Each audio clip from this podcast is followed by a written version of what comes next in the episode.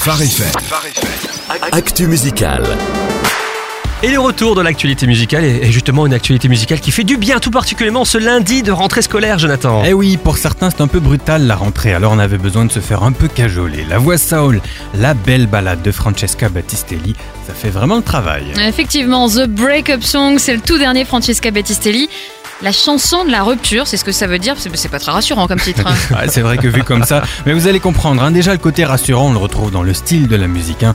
Ensuite, quand elle parle de rupture, c'est dans le sens de choisir de rompre avec l'emprise que certaines choses ont sur nous. Ah, va falloir développer un peu plus là. Alors, elle a coécrit cette chanson avec Bart Millard de Mercy Me et David Garcia. Ils ont voulu euh, parler de ce phénomène universel qui nous impacte forcément d'une manière ou d'une autre, la peur. Écoutez ce qui ressort de ce travail à trois sur le thème de la peur, une belle clé euh, qui peut tous nous aider et que Francesca Battistelli nous décrit euh, mieux que personne. Fear you don't own me. James 4, 7 Il est écrit dans Jacques 4, verset 7, Soumettez-vous donc à Dieu, résistez au diable et il fuira loin de vous. Je crois que tout souvent, on oublie qu'on a le pouvoir de dire non à notre ennemi. Nous pouvons dire à la crainte, sors d'ici. Nous en avons le pouvoir. Dieu nous l'a donné. Dans 2 Timothée 1, verset 7, Je ne t'ai pas donné un esprit de crainte, mais de puissance et d'amour. Ça ne tient qu'à nous d'accepter cette autorité qu'on a sur la crainte et dire plus jamais dans ma vie. J'ai hâte de vous l'entendre chanter sur vos vies et voir ce que Dieu fait. Effectivement, on comprend mieux le titre de la chanson quand c'est présenté comme ça. C'est un premier single qui annonce un album, j'imagine. Oui, oui, l'album s'appellera Own It et il est à sortir le 26 octobre prochain. Eh ben voilà, des titres donc en avant-première sur Phare FM, tout ce qu'on aime.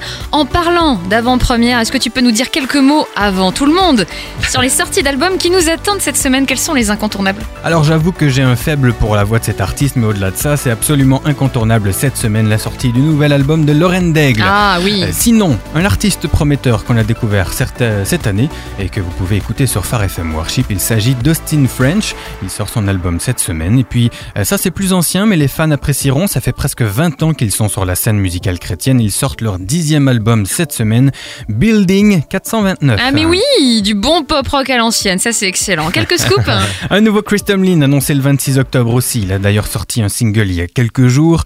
Euh, Des rumeurs qui laissent entendre que le nouveau Toby Mac devrait arriver en novembre.